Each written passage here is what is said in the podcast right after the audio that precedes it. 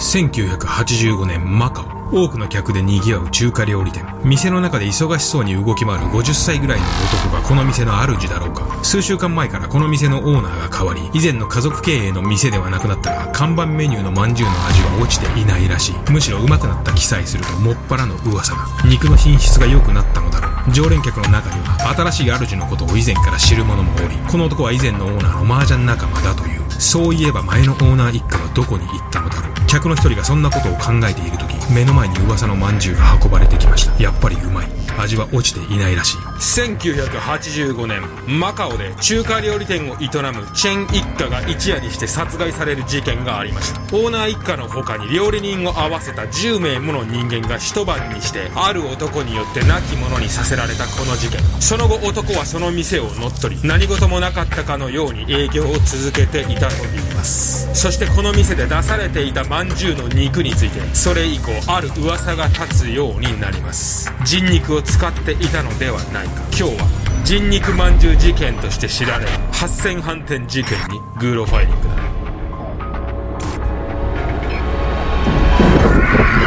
眠れなくなっても知らないぜ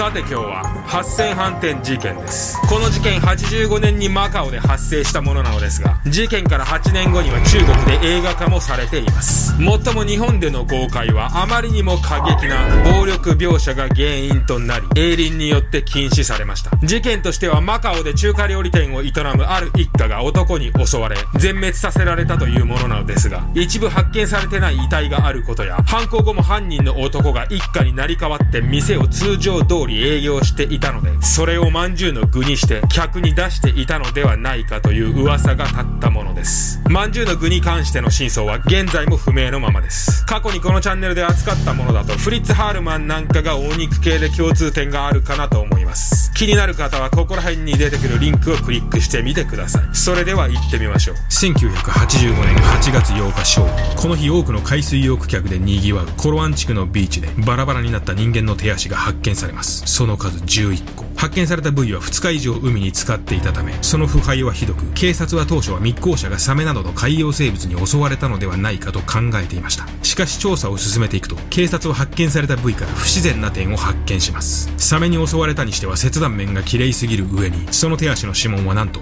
潰されていたのです。もちろんこれは8000反転事件の犯人であるウォンによって行われたものなのですが彼には自分の指紋も焼き消していたという過去がありました。1973年に金銭トラブルの末殺人事件を起こしたウォンはその後中国本土に逃げるにあたって自らの指紋を焼き消していたのです。そして海水浴場での遺体発見から8ヶ月後の1986年4月警察にある男から相談が持ち込まれます。昨年8月兄のチェン一家が突然姿を消してしまいました。そしてその頃から兄が経営していた八千飯店は知らない男が経営するようになり今も営業中なのです。昨年に海水浴場で発見された遺体あれは兄一家なのでははないでしょうか。この相談を受け警察はすぐに発生反転を仕切っている。ウォンを監視下に置きます。そしてこの通報から遡ること8ヶ月。海水浴場で遺体が発見される4日前。1985年8月4日。犯人であるウォンは発生反転を訪れていました。もちろん客としてではなくオーナーであるチェンに対する借金の取り立てをしに。夫婦はウォンに多額の借金があったのです。地元で評判の中華料理店を経営していたチェン一家は1960年代に発戦飯店を開き、その商売は順調でした。チェーン一家の構成は両親と4人の娘と1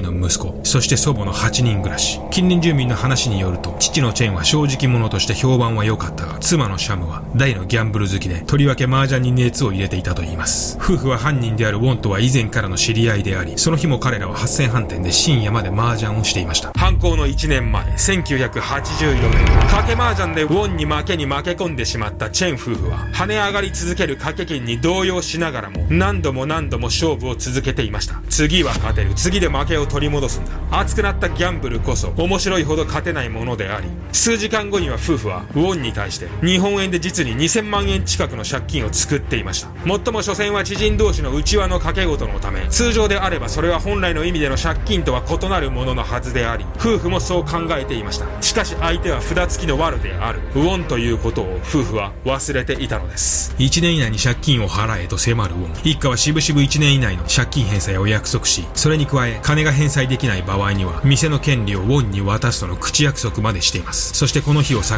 にしてウォンによる借金の催促は頻繁に行われるようになりその度に言い争うウォンとチェンの姿は多くの人間に目撃されていました。1985年8月4日賭け麻雀の日から1年が経ったある夜。その日閉店後の店の掃除をしていたチェンのもとにウォンがやってきました。1年以内に払うといった借金はどうなった？200万でいいから今すぐ払え。店の権利をよこすと言ったがそれも履行されていないじゃないか。詰め寄るウォンに。チェンも金についての借用書はあるのかと応戦します。初めは口論の延長でした。しかし一向にまとまらない話に。だんだんとヒートアップしてきたウォンは次第に理性をなくしていきます。テーブルでビール瓶を割りそれをチェンに向けその場にいたチェンの妻と子供たちを脅し始めます。払えないなら分かっているだろうな。ウォンはその場にいた全員に対してお互いに手を縄で縛りおしぼりで猿グツアをかませるように命じました。きっかけは妻のシャムが子供を連れて逃げ出そうとしたことでした。突然泣き出したシャムは子供を抱き上げ出口に向け走り始めたのです。その瞬間ウォンの理性は完全になくなり気づけばウォンはその場にいた一家8人と料理人1人を殺害していました。その後8時間かけてウォンは現場の処理をしそれが終わるとある場所へ向かいました。実はチェン一家の娘の一人が最後の捨て台詞としてこんなことを言っていたのです。お前のことはチャンおばさんが警察に通報するからと。ウォンはその捨て台詞を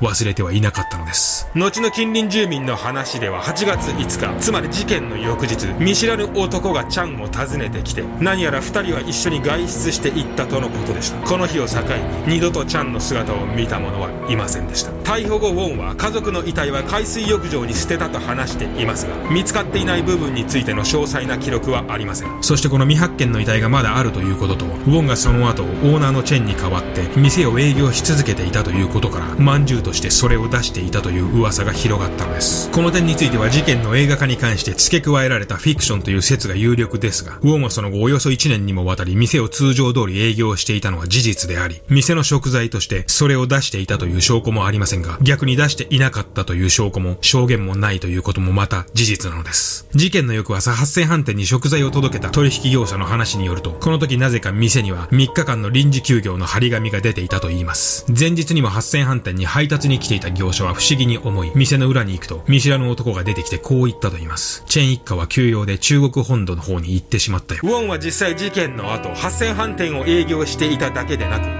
チェンの家に住んでいたことも分かっています。彼はチェン一家を殺害した後全てを乗っ取ろうと考えていたのです。もっともある日突然オーナー一家がいなくなりその代わり見知らぬ男が店を運営していたら怪しむ客が出てくるのも事実です。実際常連客の中には突然のオーナーチェンジを不思議に思った客もいたと言います。ただ犯人であるウォンと被害者のチェンは以前からの知人であったため客の中には2人の関係性を知る者もおりウォンが店の経営を任されたと説明すればすぐに納得したと言います。常連客は一体そこで何を食べていたのでしょうか。他方チェンの弟からの相談に基づいて1985年に海で発見された遺体を再度調査してみた警察はわずかながら残った指紋がチェン一家の一人のものと極めて似ていることを発見し発生飯店の近隣住民へ聞き込みを開始しウォンの監視を始めます。これに対して警察の動きを察知したウォンは中国本土に逃亡しようと考えますが、空港で逮捕されます。逮捕当初、ウォンは自分が空港へ行ったのは中国本土へ向かう妻を送るためだったと話していましたが、その後一転、事の顛末を話し始めます。1986年10月4日、裁判を待っていた拘置所内のウォンは、鉄製のゴミ箱で自らの左手首を切り、自殺を図りますが、5時間の蘇生措置の結果、なんとか一命を取り留めます。しかしその2ヶ月後、朝食の配給をしていた刑務官が、布団の上で動かなくなったウォンを発見します。空き缶の蓋を加工し、それを使い、